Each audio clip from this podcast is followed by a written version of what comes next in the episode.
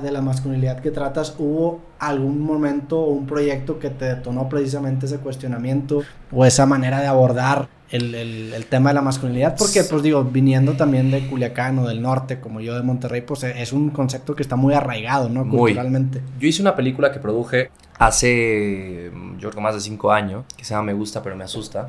Eh, y cuando escribí el argumento sobre esa película, mi idea era plantear otro estereotipo. Eh, o romper con ese estereotipo, mejor dicho, de lo que somos en Sinaloa. Sombrerudo, fuerte, el hombre, el que tiene que, ¿no? Este macho, por excelencia.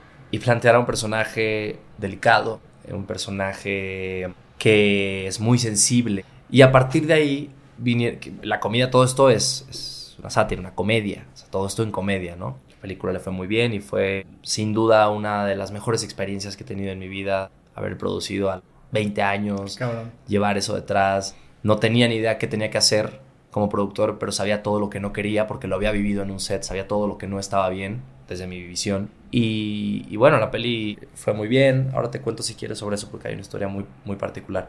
Pero bueno, a partir de ahí viene, viene un cuestionamiento de, de, esto, de dónde estoy parado como hombre, eh, cuáles son estas conductas que yo creo que estoy controlando y que a veces se me pueden salir como a todos porque hemos crecido con eso en este patriarcado. Y conocí a Lidia Cacho, que se volvió muy amiga mía, somos muy cercanos, y empecé a informarme mucho y entender también sobre feminismo, entender de qué va la lucha, entender cómo puedo aportar, qué es lo que puedo hacer para que eso esté eh, encaminándose hacia un mejor lugar. Y y ha sido mucho mejor la vida desde ese momento. O sea, como hombre me parece que como hombres estamos muchas veces reprimiendo tantas cosas y tantos sentimientos. Es como no puedes llorar, no puedes expresarte, no puedes ponerte una prenda de mujer porque es de mujer.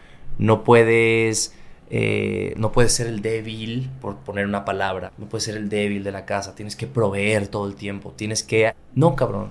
No, el día que agarré y me vi al espejo y dije, no, cabrón, yo también tengo un chingo de ganas de llorar. Yo también eh, quiero que sepan que soy sensible y eso no me hace menos hombre. Yo también quiero hablar con mis amigos de que eh, esto es algo que vengo platicando con ellos y cuántas veces hablamos de sexualidad realmente, cabrón. Porque casualmente las conversaciones sobre sexo entre hombres, todas son chingonas. Crecimos viendo pornografía, nuestra educación sexual es la pornografía y entonces el hombre es el que, ¿no? Y la relación sexual acaba cuando la mujer, digo, cuando el hombre acaba y esa no es la vida. Y fue increíble verme y reconocerme y decir, el hombre que quiero ser. Pero hubo resistencia en, precisamente transmitir eso que quieres. De cierto, de cierto, hacia mí mismo. Pues en general de la gente cercana tuya. No, yo creo la verdad que no. Por ejemplo, con mis amigos yo me volví muy, eh, sí, me gusta de pronto compartirles ciertas formas de, eh, de, cómo abordar esto y, creo que ellos siempre han estado como muy abiertos. No, y, Te, y, te, libera, obviamente, quitarte este estereotipo, este arquetipo, este molde de lo que tienes y no que hacer, te libera. Pues es que... En muchos sentidos. y, precisamente el, el señalarlos y el darte cuenta de que existen te pone en un nivel superior del mismo porque ya sabes que eso es un patrón que existe. O sea, y pasa con obviamente con el patrón de la masculinidad, pero con muchas otras cosas, el tema de la carrera profesional que tienes que seguir, el, darte cuenta que existen estas estructuras te permite cuestionarlas y, adaptarlas a quién eres tú. Totalmente. Em, sí, yo, yo creo que una, fortuna fue crecer con mi mamá, porque yo eh, me parece que soy un hombre sensible gracias a, a que he visto eso en ella. Lo que podría ser una triste historia que es el no haber crecido con mi padre, que por supuesto me duele, me duele y hay una parte de mí que me habría encantado. Pero también fue la perfecta oportunidad para convertirme en el hombre que hoy soy y fue la perfecta oportunidad también para tomar ventaja de eso y estar pegado a una mujer. Claro. ¿Sabes? Una mujer con valores, una mujer que, a la que vi llorar muchas veces, que se desahogó conmigo muchas veces. Entonces, eso para mí había una parte que ya era normal, ¿no? Eh, me llevo bien con mi padre, eh, hablamos, pero crecí con mi mamá, es con ella con la, con la que vi el día a día de la vida. Entonces creo que eso fue una muy buena herramienta también para, para pensar y repensar sobre, sobre la masculinidad y, y, en estas acciones, como por llamar una forma, micro, micromachismos que pueden ser, que son muy comunes, de pronto una expresión o que está bueno, está bueno verlo y reflexionarlo y decir, venga, ese no es el camino. No, y está chido el, ver tus experiencias de vida. O sea, definitivamente hay cosas que te pasan en la vida que tú no controlas, pero tu reacción hacia, esas experiencias es lo único que tú tienes la capacidad de poder guiarlas de alguna manera. O sea, in, inevitablemente estamos condicionados por las cosas que nos pasan en la vida, pero nosotros tenemos la oportunidad de canalizarlas o dejar que nos aplasten, güey. Y esa es, eso se trabaja mucho en, en tema psicológico, el, el, reinterpretar tus traumas para empezar a hacer que te identifiquen de una manera positiva o te, o te empoderen, si es, que es posible, ¿no?